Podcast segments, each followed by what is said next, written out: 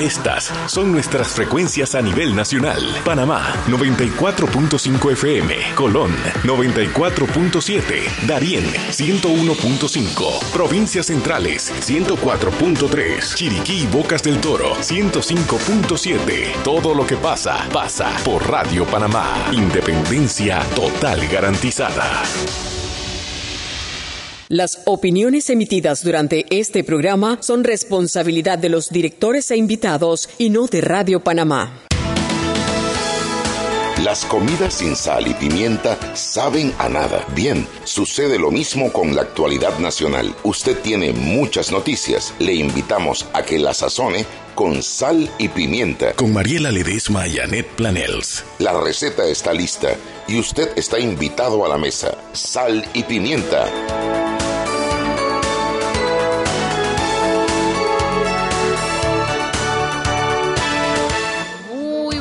Buenas tardes. Desde la. no desde la Universidad Santa María, Universidad Católica Santa María, la antigua. Estamos de paseo. Chuy quería picnic, pero no trajo ni galletas. Tú sabes que, que, mi papá cuando yo estaba pequeña me decía que donde sonara una lata ahí estaba yo. Ajá. A mí me dijeron que había prendido de arbolito en la USMA y yo dije, nos vamos con el carrito de Radio Panamá para la USMA a ver la encendida del árbol de Navidad. Bueno, yo quiero que sepan que mi mamá me decía lo mismo, pero era porque yo los viernes, todos los viernes y todos los sábados yo tenía fiesta para donde ir. mi mamá decía, oye, la gente se va a aburrir de ti, de verte. Yo, no se aburren, no, se aburren. Pero bueno, estamos aquí. Explica el evento que me gustaría. Eh, presenta a nuestra invitada. Eh, ah, no, no, Chuy, no, yo soy una mujer. Este es un, programa, parece, con criterio que cumple con sus menciones. Así mismo. Primero recordarles que el restaurante Azumare es un restaurante de comida peruana que está ubicada en calle Belén 66 Este, calle Belén, en el mall Belén Mall, en el Belén Mall, y usted allí puede deleitarse de muchos platos. Yo personalmente le recomiendo los ceviches y le recomiendo el pulpo al grill, el pulpo a la parrilla, que está muy buena. Si usted va y usted dice que escuchó de ese restaurante en el en este programa, usted puede tener un 15% de descuento en, usted tendrá un 15% de descuento en su plato de comida principal, no en entradas, no en postre, no en, en, en, bebidas, pero sí en su plato de comida principal. Esta promoción se va a llevar a cabo hasta el 15 de diciembre. Dese la oportunidad de conocer un nuevo lugar donde ir a comer porque le va a gustar y va a seguir llegando. Y eso es hasta el 15 de diciembre.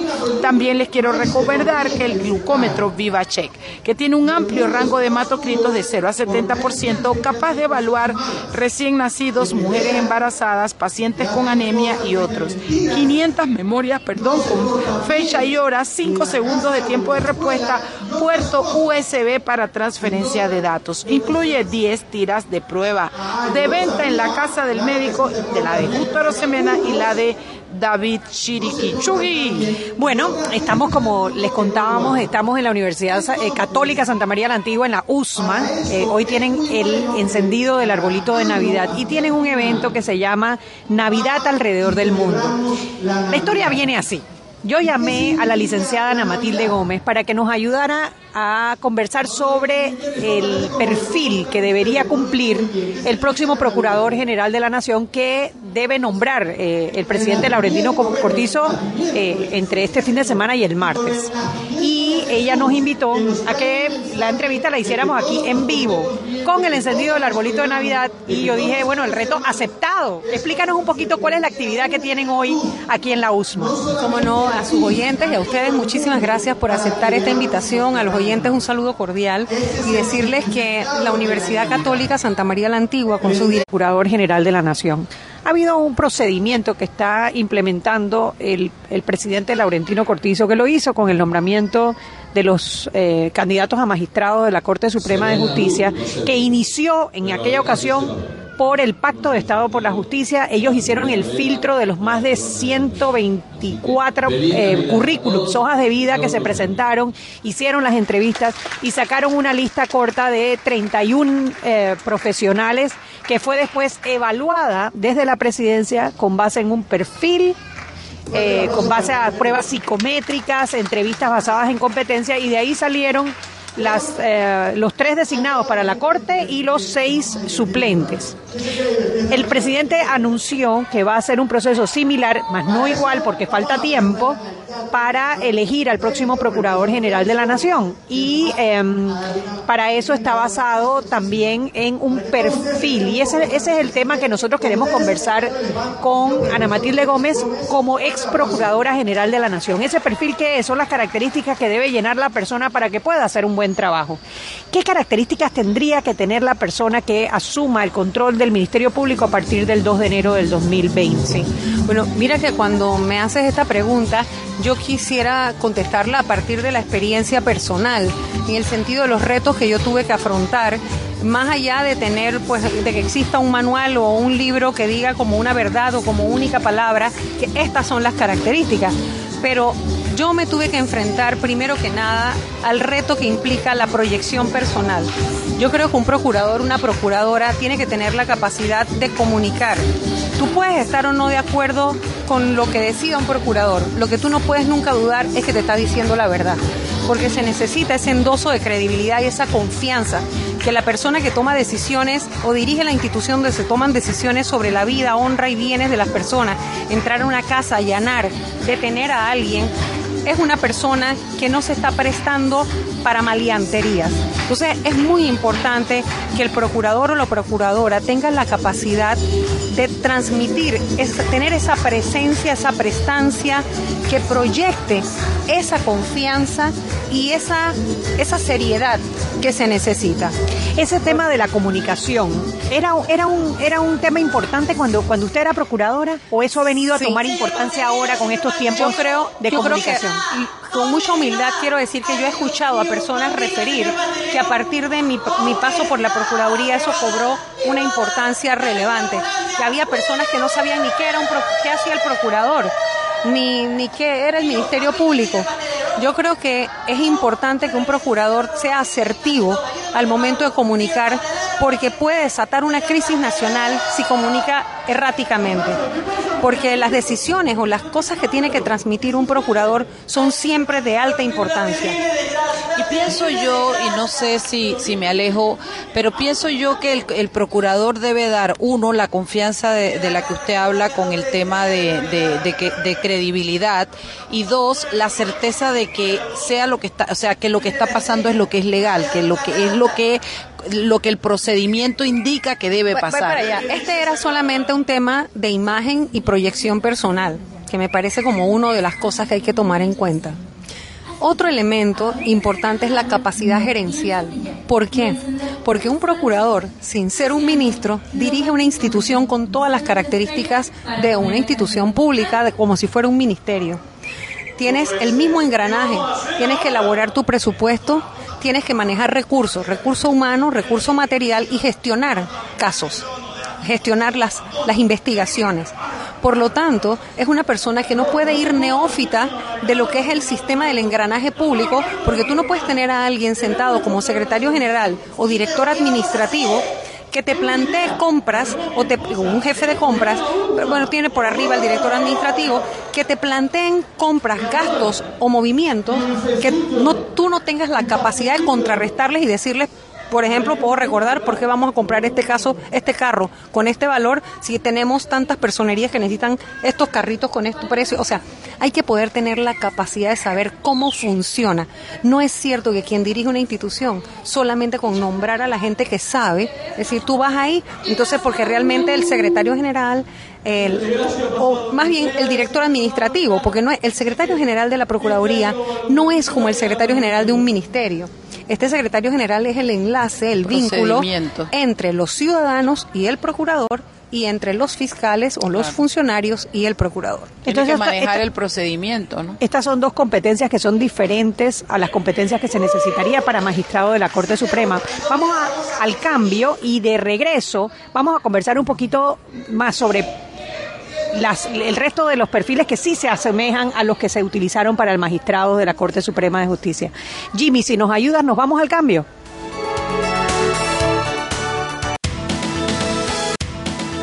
Sal y Pimienta con Mariela Ledesma y Annette Planels.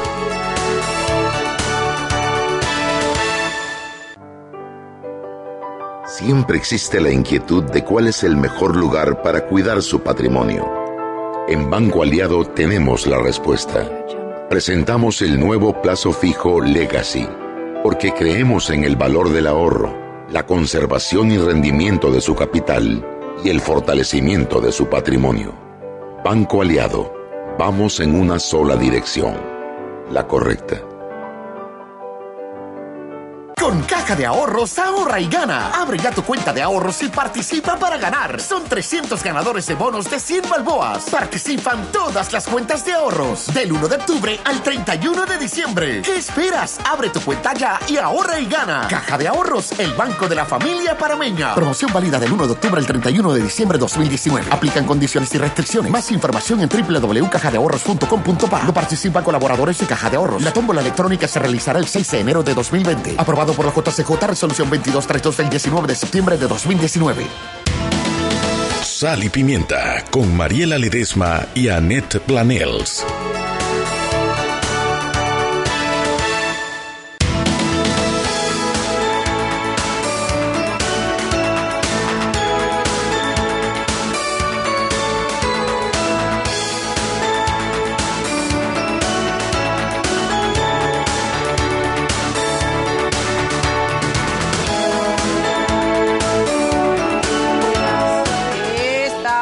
De vuelta, yo aquí tratando de ponerme el, el- el audífono en la boca, así no se puede. Es que tú no puedes entrar a comer la comida alrededor del mundo y llegar a tiempo para recibir el programa Mariela. Ni una galleta me trajo, ni una. Y quiere hacer ver Como, que como yo las que- que tienen los niños del desván, los Nada, chicos, los jóvenes nada. del Yo desván. quiero una de esas canastitas de, de, de, de, para llevar de, de peque. Oye, y además esto... Bueno, y eso mira, es algo que se ha, se, se ha perdido un poco. ¿ah? Las Lo obras del de teatro de tú Navidad, dices. No, Sí. en general, obras de teatro de Navidad, a propósito que de villancicos y todas estas cosas que en realidad después nos preguntamos por qué los niños de ahora hacen otras cosas, pero es porque se entretienen con otras cosas. Claro. E- Esta es una etapa bonita, Cuando ¿no? yo era pequeña se hacían mucho ahora. Yo tan Las clara, posadas, que, las tan clara que yo nunca pude ser la Virgen María, ¿no? Siempre era el burro, la vaca. No fui ni el ángel ni la Virgen. Tú eras gordita de chiquita. No, yo era un real de hilo. Ah. Yo vine a comer. No, pero era porque yo no me podía quedar quieta, entonces me echaban ahí como la mula o como la vaca. Pero tú sabes, yo tengo más años de los que quiero reconocer de haberme graduado de la USMA y el Teatro Desván ya era el Teatro Desván cuando Sí, yo entré a la sí. universidad, ¿no? Eso ya tiene que tener, ¿qué? Más de 30 años. No, y es una tener. belleza y siempre están activos. Lo que, lo que me refiero es en general a los Claro. a los eventos que recrean la Navidad con su sentido Y sus mensajes de valores. sentido de valores, claro. Bueno, señoras y señores, quiero recordarles que no hay mejor desayuno que una empanada de queso de va y ven, que se acompaña por un delicioso cappuccino y si acumulas puntos con Frenterpel, lo mejor es que te sale gratis con tan solo 100 puntos. Ya puedes canjear tu cappuccino Frenterpel, es lo mejor. Y ¿sabías que así como la línea 1 del Metro de Panamá, la línea 2 cuenta con sistema de control automático que brindarán máxima seguridad a la operación de trenes, integrado a procedimientos especiales de vigilancia y seguridad en toda la ruta. Chugui, deja de ver la, obra de teatro y concéntrate, Chugui. Pero tú sabes que estaba viendo que hay una noticia en la prensa interesante y es que el caso FCC, que, que hicieron una audiencia en la embajada en España para homologar un acuerdo de colaboración entre un exdirectivo de FCC y la Procuraduría General de la Nación. Eso está interesante porque ese caso, mucha gente está preguntando si el caso que se está llevando en España, en Panamá, se está investigando. Y esto es una muestra de que sí, que en efecto ese caso se sigue investigando. Pero es que además no solo es que se, que se esté investigando, recuerden que lo, muchos de los casos que están afuera se han servido de información que Panamá les ha ofrecido. En eso de la asistencia mutua y la cooperación penal, muchas veces el acuerdo en materia de combate a la corrupción es que el país que tiene mayor posibilidades de reventar su caso primero o más fuerte, los otros países cooperan. Porque cuando ya tú concretas tu caso, entonces derivas información para mí también. Lo cierto es que a veces nos desesperamos un poco eh, los ciudadanos y queremos ver resultados más, más pronto, pero eh, muchas veces en los países que ahora hay resultados Panamá ha enviado mucha información. Sí, bueno, eh, lo que pasa es que siempre, siempre te dicen los tiempos judiciales no son los tiempos mediáticos. Bueno, sí, eso yo creo que esa frase la empecé yo como procuradora porque los medios lo vuelven a uno loco, pero uno tiene que poder explicar, y esa es una parte de lo que hablaba hace un rato de la comunicación asertiva, y es poder explicar que los tiempos mediáticos que tú tienes en televisión, el tiempo es plata, es decir, en, una, en un minuto de televisión es un montón de dinero, pero tú en el tiempo en que tú das una noticia no puedes resolver un caso. Claro. Entonces, es un poquito el daño que hacen programas como CSI y esos otros que creen que, que solamente con poner en una centrífuga la sangre y ya, pues ya saben quién es el culpable. Bueno, y esa, a ver, esa presión la va a tener quien asuma las riendas del Ministerio Público a, a partir del 2 de enero, porque si bien los tiempos judiciales no son los tiempos mediáticos, lo cierto es que han pasado cinco años, ¿no? Bueno, y otra característica que hay que tener es entender que ahí hay todo un recurso humano que hay que manejar y hay que continuar con lo que se aprobó en mi periodo, la Ley 1 del 2009, logramos aprobar la ley de carrera para el Ministerio Público.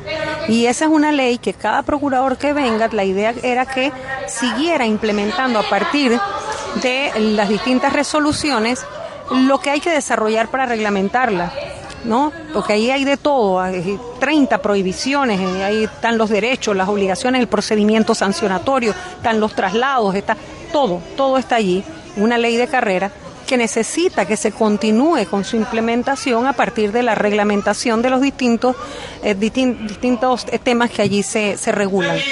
Pero también hay otra característica, no sé si podemos seguir con el por tema. Supuesto, el perfil. Y es que el perfil de un procurador hay que entender que es la persona que además de administrar el recurso humano y gestionar investigaciones, tiene que tener el conocimiento pleno del derecho penal para que cuando un fiscal se sienta a plantearte que tiene una encrucijada, una institución que no le deja progresar o conseguir una, una prueba o hay presiones políticas respecto a un caso, ese procurador, esa procuradora tiene que tener la capacidad de la comprensión de las normas que puedes utilizar, un buen dominio del derecho constitucional, administrativo, procesal, penal, la política criminológica en general y tener una visión para saber apoyar a ese fiscal y decirle vamos por allí y va porque va y usted se le apoya.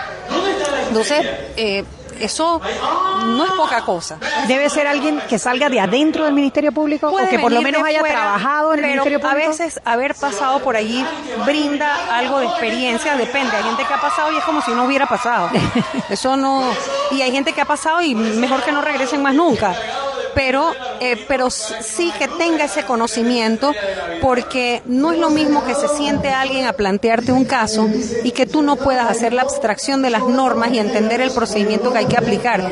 Por ejemplo, que tú tuvieras que aprobar unos viáticos y tienen que hacer un allanamiento, un levantamiento de cadáver en un área distante y tú no puedas comprender la dimensión de esa diligencia, cuánto puede tomar, cuántos tienen que intervenir, todo lo que, o sea, que, tú no puedas tener la, la capacidad de entender lo que se te está pidiendo como recursos para aprobarlo. Eh, no estoy diciendo necesariamente que es esa la, cara, la característica, estamos hablando de una serie de perfil, perfil de, características que, llevan a un perfil.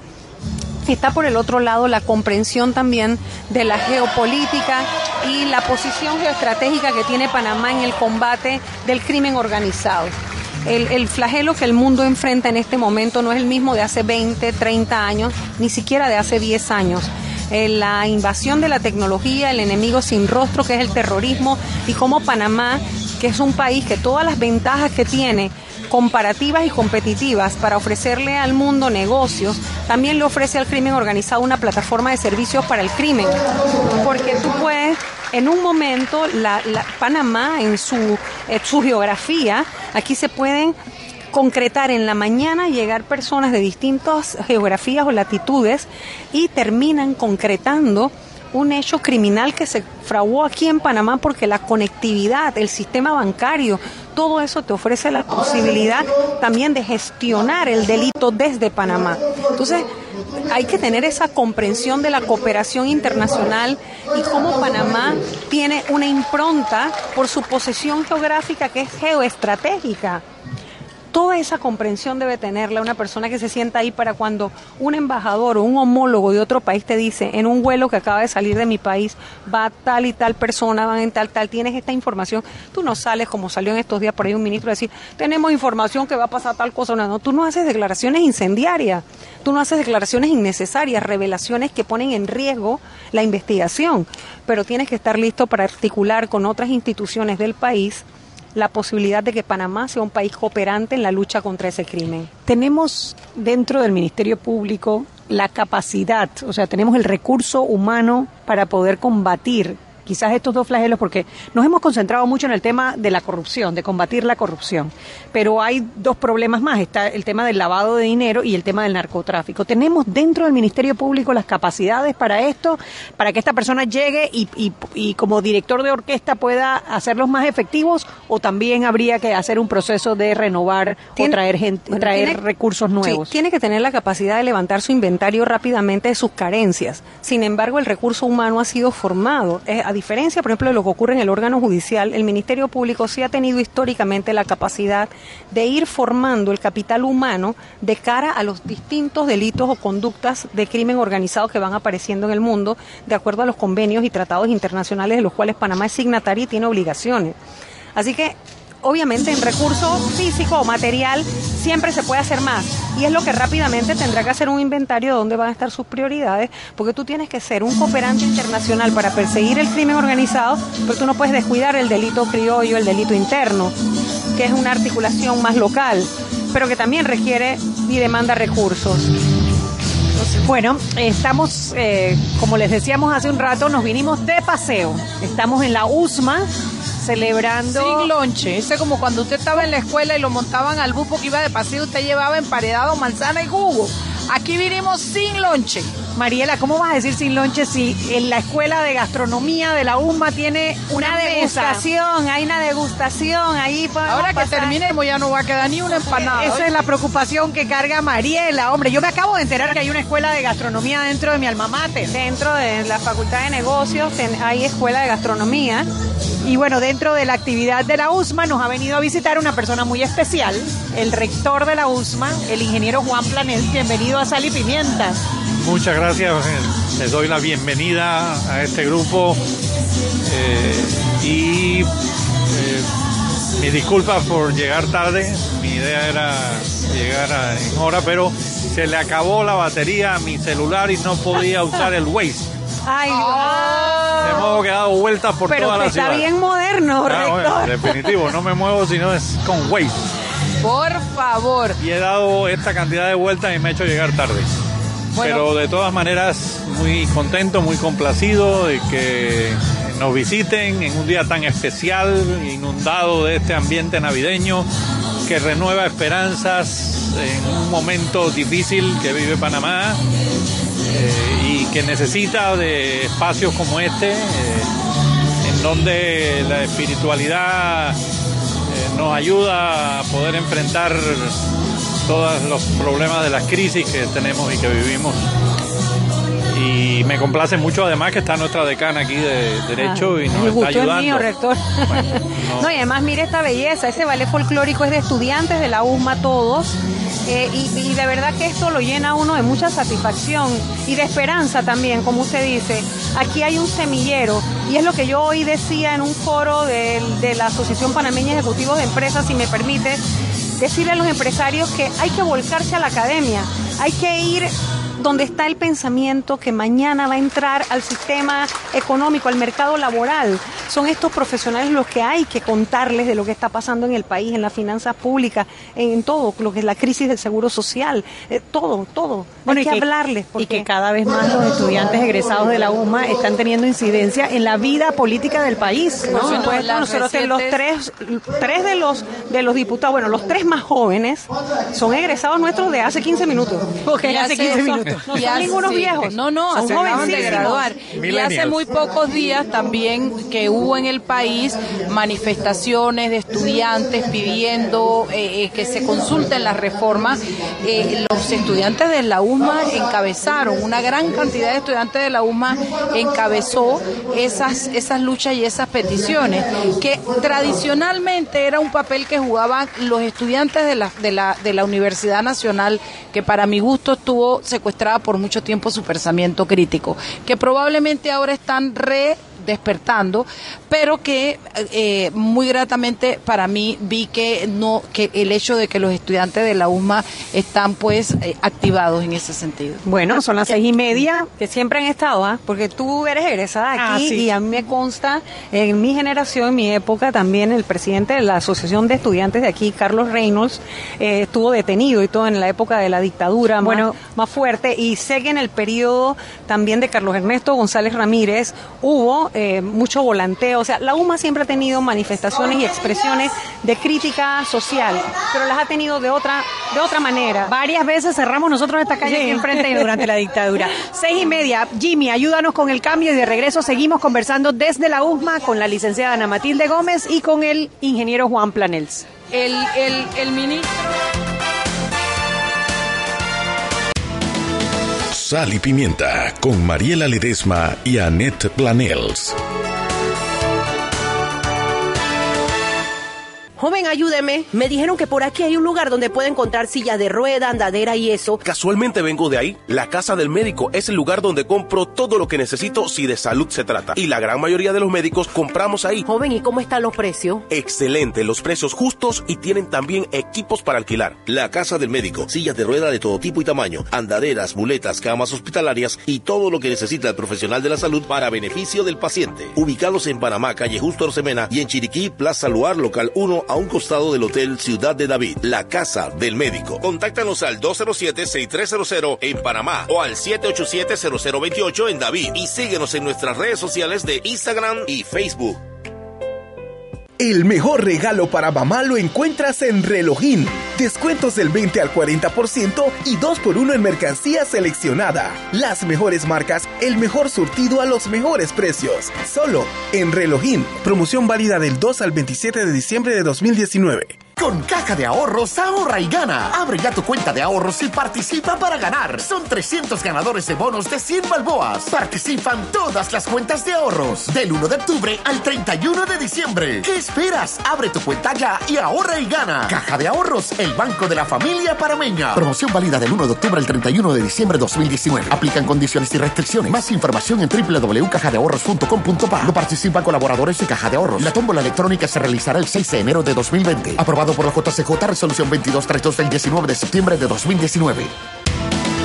Sal y Pimienta con Mariela Ledesma y Annette Planels.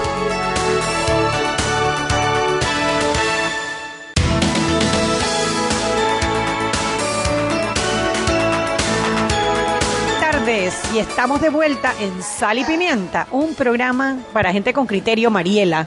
Con criterio, eh, eh, yo ni me moví de aquí. No, la ha tenido que amarrar a la silla porque está que se va para la... Desde para que la... le dijimos que había degustación de comida alrededor del mundo. Sí, si yo, si yo de la escuela de negocios, la escuela de... Si yo tuviera una buena socia, mi socia habría ido, llevado la cartera, habría pagado y habría traído todas las eh, eh, eh, eh, cositas ricas que hay para comer. Pero claro, como mi socia no está por eso, ella está por venir aquí, eh, pasear en- y, y estar con, con le- como le digo yo, salir de picnic con la, con la unidad móvil. Que es lo que a ella le gusta, entonces ella me tiene aquí a punta de una botella de agua que Estoy- tampoco no pagó. tú no dijiste que estabas a dieta. Exacto. Gracias. Gracias porque me quitaste la palabra de la boca. Yo le estoy cuidando la dieta porque mañana tiene cita con la nutricionista que la va a regañar y esa nutricionista regaña por chat. De verdad, mañana se me queda el, el- el- el celular sin batería y se me pierde el Waze como al rector. ¡Ah! Oiga, O después que no se te pierda como el del presidente Varela. Qué trastada. Señoras y señores, este año nos, los regalos son tan grandes que no caben bajo el arbolito porque puedes ganar uno de 10 autos con Claro y Samsung. Participa al adquirir un plan desde 20 balboas con tu cuenta al día. Claro. Y recordemos la metrocultura. Para ingresar más rápido y de manera ordenada, dejemos salir primero a los usuarios que llegan. Shugi Purugi. Bueno, eso es así. Cuando tú vas a un ascensor, tú tienes que esperar que todas las personas salgan del ascensor para poder entrar, igual en el metro. Sí, así es. Metrocultura debería ser citicultura. O... Está como parte de su formación, que es lo que vienen ellos a hacer a la universidad. Porque a veces también nos quejamos de cómo son los muchachos, pero también qué educación le hemos dado a los muchachos. El resultado de PISA es uno que es el académico, pero hay un resultado también en valores, en principios, en conductas que se aprenden en la universidad. Eh, yo creo que a veces que no tenemos que ponernos rígidos en cosas de forma, pero sí en contenido. ¿Y, y qué más alto contenido? Que el formar a un chico desde primer año de derecho sabiendo cuál es el, eh, el, el, decálogo de su, de bueno, aunque profesión. sí, permíteme nada más que en efecto la ética es parte de la forma. Porque, porque la ética es eso que realmente te inclina a la decisión de lo correcto o lo incorrecto, que va más allá del contenido y, y para nosotros es importante. Formar abogados, cualquier carrera, pero particularmente al que domina la ley como instrumento como instrumento de cambio social o para la transformación estructural del Estado, que implica la posibilidad de que todos vivamos mejor. Si esa persona no tiene un contenido profundo de la diferencia entre el bien y el mal, lo correcto lo incorrecto, wow, eso es un, es un peligro enorme. Eh, creo que una vez dije en un escrito que, que, que, que me publicó la estrella de Panamá, casualmente que era como entrar a una a un, un cuarto de urgencia, a un perdón, a un salón de operaciones sin haber desinfectado esterilizado el instrumental. Eso es un riesgo de muerte. Entonces, para nosotros sí es importante aquí formar completamente integralmente, o sea, que los padres que ponen aquí a sus hijos sepan que por lo menos mi compromiso en la Facultad de Derecho, yo me ocupo hasta que de cómo hablan, cómo se visten, cómo tratan a las personas, hasta lo que se llevan en su conocimiento. Y aprovechando el hecho de que recientemente se presentaron los resultados de PISA, quiero aclarar que aunque la PISA efectivamente se enfoca en eh, lengua, matemática y ciencia, está siendo consciente de que el tema de los valores tiene cada vez más importancia y en esta oportunidad hizo un estudio de igualdad de oportunidades para recibir una educación.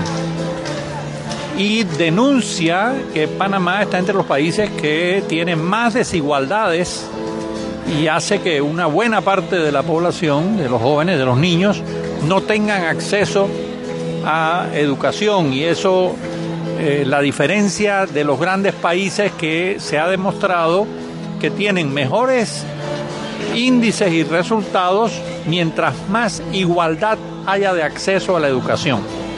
Así que este es un tema que, que, tenemos que atender porque no se está atendiendo. Es más, se están tomando medidas en muchos casos que contribuyen a aumentar esa desigualdad en educación.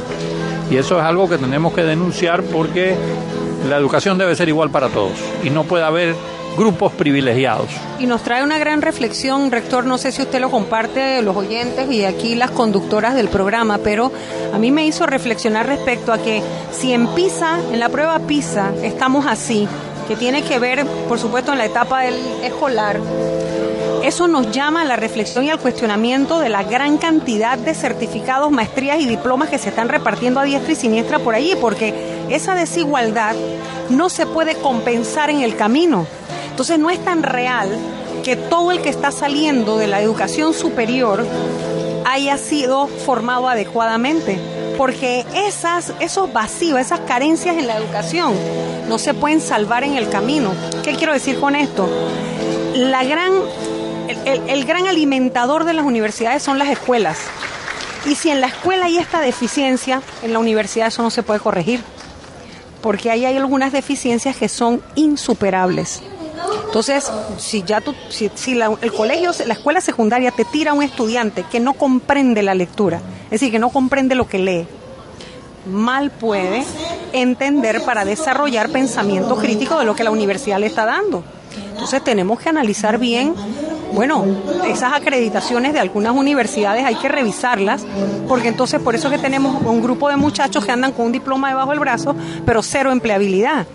Que en eso hay que reconocer que el prestigio de la Facultad de Derecho de la Universidad Santa María la Antigua, la Universidad Católica, ha sido histórico, porque uno de los parámetros que miden en los rankings de universidades es la empleabilidad.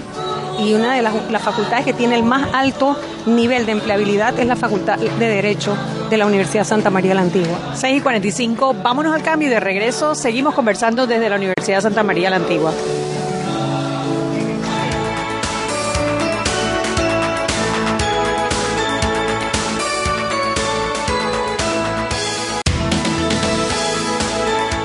Rapid Print Panamá te ofrece la mejor calidad, el mejor precio y un servicio confiable. 5.000 volantes mitad de página por un lado a 199 más 7% y por ambos lados a 296 más 7%. Para todo tipo de eventos corporativos, feriales y empresariales, aprovecha nuestras megas ofertas y promociones. En Rapid Print Panamá encontrará todo tipo de papelería, rotulaciones, material pop, banners y stands. Contáctenos a nuestras oficinas 303 4010, 303 4011 y 303 4012 o visita nuestras oficinas en Obarrio, calle Juan Ramón Polce, local 5. Pregunte por nuestro servicio Rappi Express, 24 y 72 horas de entrega. Siempre existe la inquietud de cuál es el mejor lugar para cuidar su patrimonio. En Banco Aliado tenemos la respuesta. Presentamos el nuevo plazo fijo Legacy, porque creemos en el valor del ahorro, la conservación y rendimiento de su capital y el fortalecimiento de su patrimonio. Banco Aliado, vamos en una sola dirección, la correcta. Sobreviviste todo el año con ese celular viejo. Ya sufriste suficiente. Te mereces el último celular. Te mereces el nuevo Huawei Nova 5T con 50% de descuento en plan postpago ilimitado desde 25 dólares. Te mereces estar en la red LTE ilimitada más rápida de Panamá. Te mereces Digicel. Más información en digicel.com.pa. Sal y Pimienta con Mariela Ledesma y Annette Planels.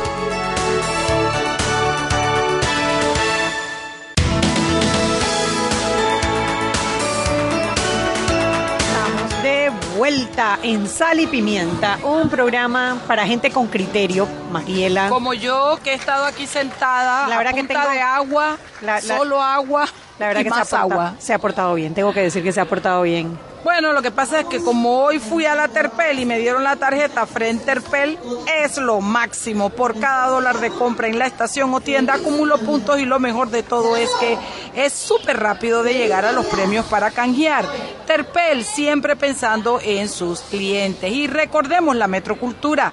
Por su seguridad, situémonos siempre detrás de la línea amarilla hasta que el tren se detenga y abra sus puertas. Seamos responsables. Bueno, estamos conversando hoy desde la Universidad Santa María la Antigua con, la, con el rector Juan Planels y con la decana de la Facultad de Derecho de la Universidad, la licenciada Ana Matilde Gómez, aprovechando este evento tan lindo que es el encendido de las luces de Navidad del arbolito de la universidad, donde tienen a los colaboradores con sus hijos, donde el Teatro El Desván, que es el teatro tradicional de la universidad, hizo una, una presentación sobre la Navidad, ahora están cantando, tienen eventos eh, sobre las reformas elector eh, reformas constitucionales en el Benjamín Ayechu, abajo en, la, en, la, en el edificio de posgrado, y la Escuela de Gastronomía que tiene una exhibición de pero- degustación, perdón, porque sí se puede comer, Mariela, escuchaste, si puedes comer, no es, no es la exhibición, discúlpame. Esa es la diferencia entre Chugui y yo. Ella es flaca y no le importa la comida y le dice exhibición porque ella nada más la va a ver. Yo sí digo comedera porque yo voy y yo como. Pero recuerda que tú mañana vas para la nutricionista, Mariela, te van a pesar. No, mañana tengo certificado médico, se me daña el Waze y me quedo sin batería. Espero que María Victoria nos esté escuchando para que ya sepa las excusas antes de, antes de la cita. Bueno, estamos conversando sobre el perfil que debe cumplir el próximo Procurador General de la Nación. Ana Matilde, como recuerdan, fue Procuradora General de la Nación en el periodo 2009-2015, más o menos, ¿verdad?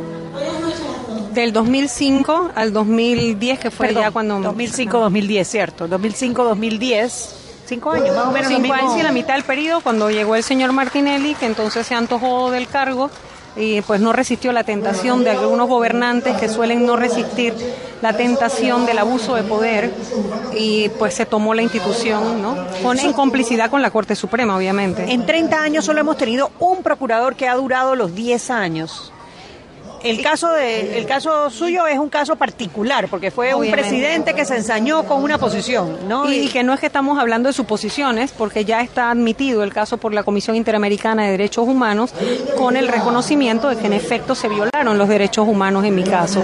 Así que pues el Estado panameño no le queda otra que enfrentar ahora con otro gobierno porque es una responsabilidad del Estado esa toma de esa institución. Y por supuesto la condena injusta, ¿no? La condena injusta, por supuesto. Y eso lo levantarían. O sea, si, si la Corte falla... Es parte, es parte, por supuesto, ya sea que el Estado ahora tenga la capacidad de entrar a un proceso de acuerdo amistoso conmigo, aunque se le venció el término el 29 de noviembre, y si no, pues entonces en juicio serán condenados, entre otras cosas, a esos resarcimientos que entre ellos puede incluir la definitivamente la anulación de la sentencia.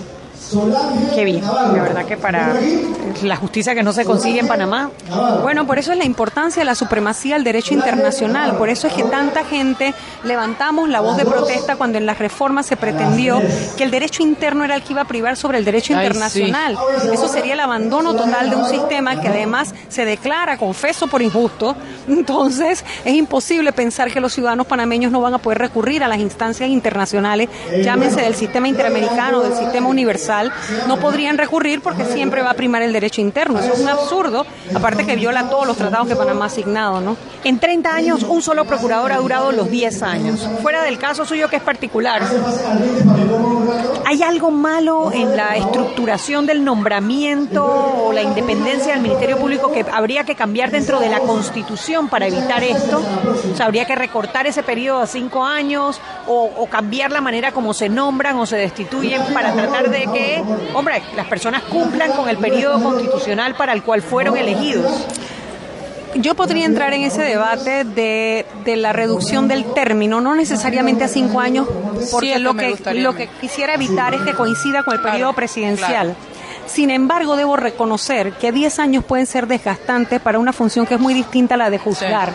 No es lo mismo sentarse en un despacho cerrado con asistentes que te preparan proyectos para administrar justicia que dirigir una investigación. Ni los riesgos de vida son los mismos, ni las implicaciones institucionales, ni las competencias, ni las demandas de trabajo en horas, tiempo, hombre o mujer de ese procurador, o sea, de esa persona que persigue delitos. No es lo mismo. Tú, un juez puede descansar y pensar que, bueno, mañana, aunque de por medio puede estar la libertad, además, etcétera, todas esas cosas, mañana puede ir a decidir. Un procurador en medio de una situación puede haber terminado de trabajar a las 9, 10 de la noche y a las 12 de la noche haber una situación en el aeropuerto que tienen o en un puerto y tienen que tomar la decisión porque el barco va a transitar el canal y Panamá tiene que tomar una decisión inmediatamente o hay una serie de personas que tienen que ser sacadas del país o tienes un país amigo en el que se acaba de encender un brote social y quienes pueden estar implicados van a pasar solamente en tránsito por Panamá y un procurador tiene que tener la capacidad de darle al presidente de la República la respuesta institucional con amparo en la ley para poder tomar acciones que apoyen a ese país. O sea, hay, hay tantas cosas que un procurador en un momento determinado tiene que tomar decisiones que, que realmente desgastan mucho. Entonces, yo podría entrar en ese debate los 10 años. Sobre el mecanismo, sí pienso, luego de las experiencias vividas y la, sobre todo la personal, que si se hace un proceso en el que no sea salido solamente del Consejo de Gabinete, la sociedad civil, entendida como todo aquel que no es servidor público, pero que es parte de la sociedad, que no está ni en el ejército ni en el, ni en el, en el sistema público de administración, es sociedad civil. Que la sociedad civil se compenetrara más con un sentido de pertenencia con la institución y respaldara a ese procurador, a esa procuradora. ¿Tipo votación? No, no tanto como votación, sino un proceso de validación que al ser público y transparente permitiera que la persona fuera sometida a un escrutinio público antes de llegar, que permita que una vez que ya está, la gente desarrolle ese sentido de, proteger la institución, porque la siente suya, porque, porque, porque siente que el proceso fue transparente.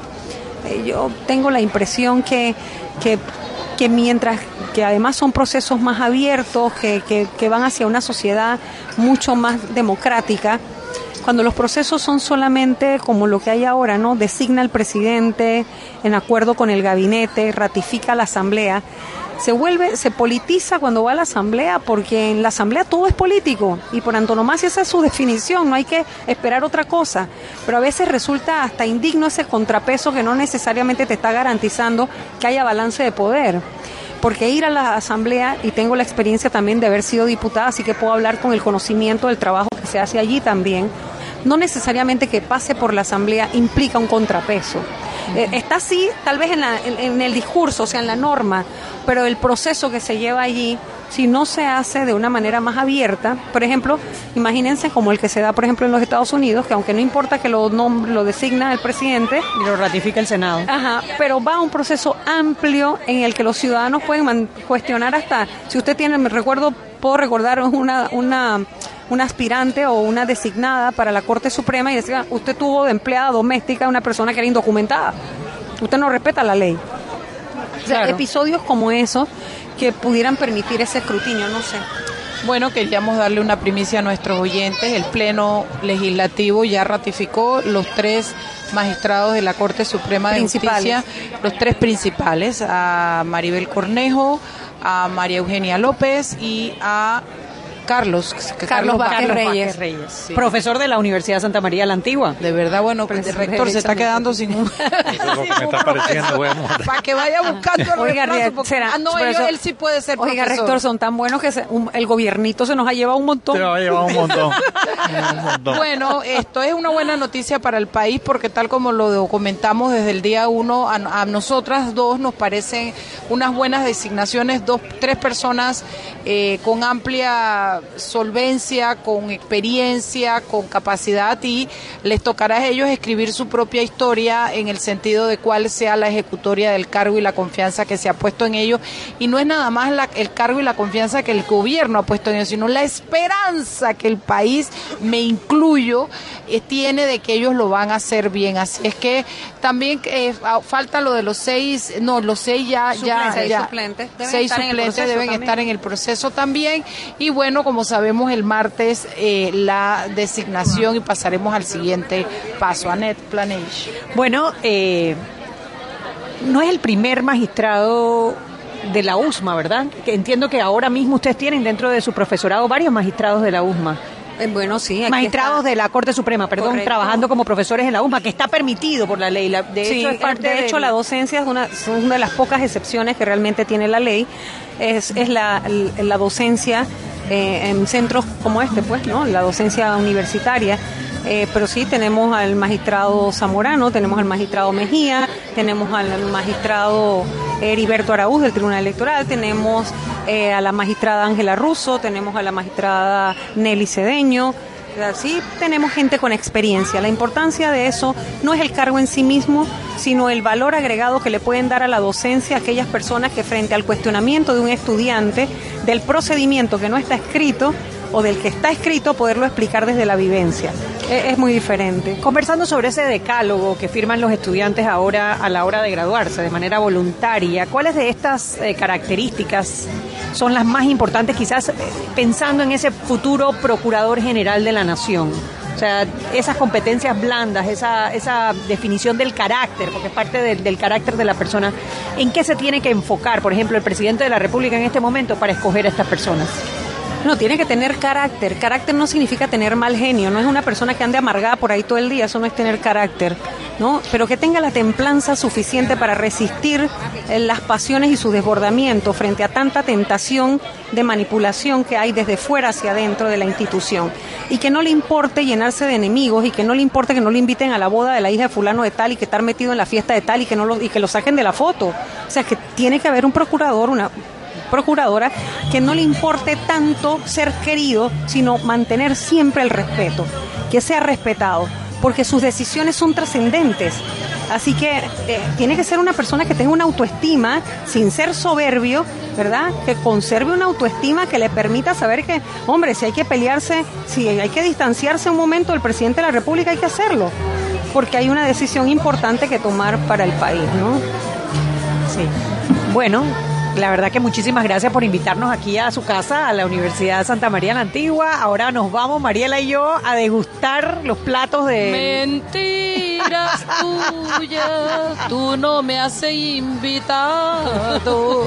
Te invito, Mariela, que pases. La invita, la USMA invita. La invita, qué bien, qué bien. Y recuerden también que está el foro, es abierto al público, en el Benjamín Ayechu sobre las reformas constitucionales. Ahí está nuestra directora de la Escuela de Derecho también, Magali Castillo entre los que van a estar disertando sobre el tema de las reformas.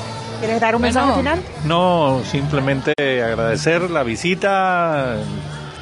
Esta es la casa de ustedes, eh, la casa del pensamiento. Eh, tenemos una apertura para recibir todas las opiniones.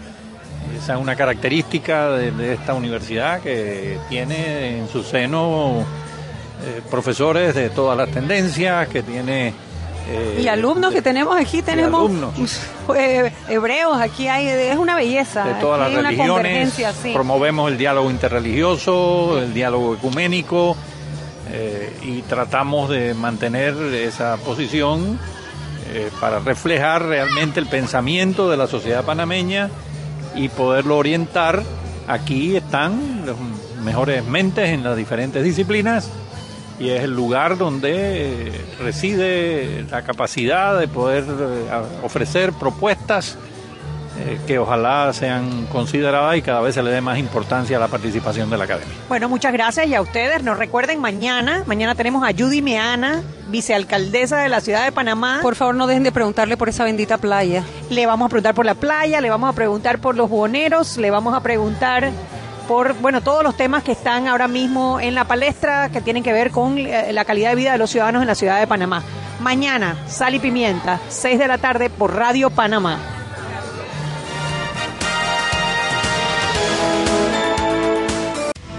Hemos presentado Sal y Pimienta con Mariela Ledesma y Annette Planels. Sal y Pimienta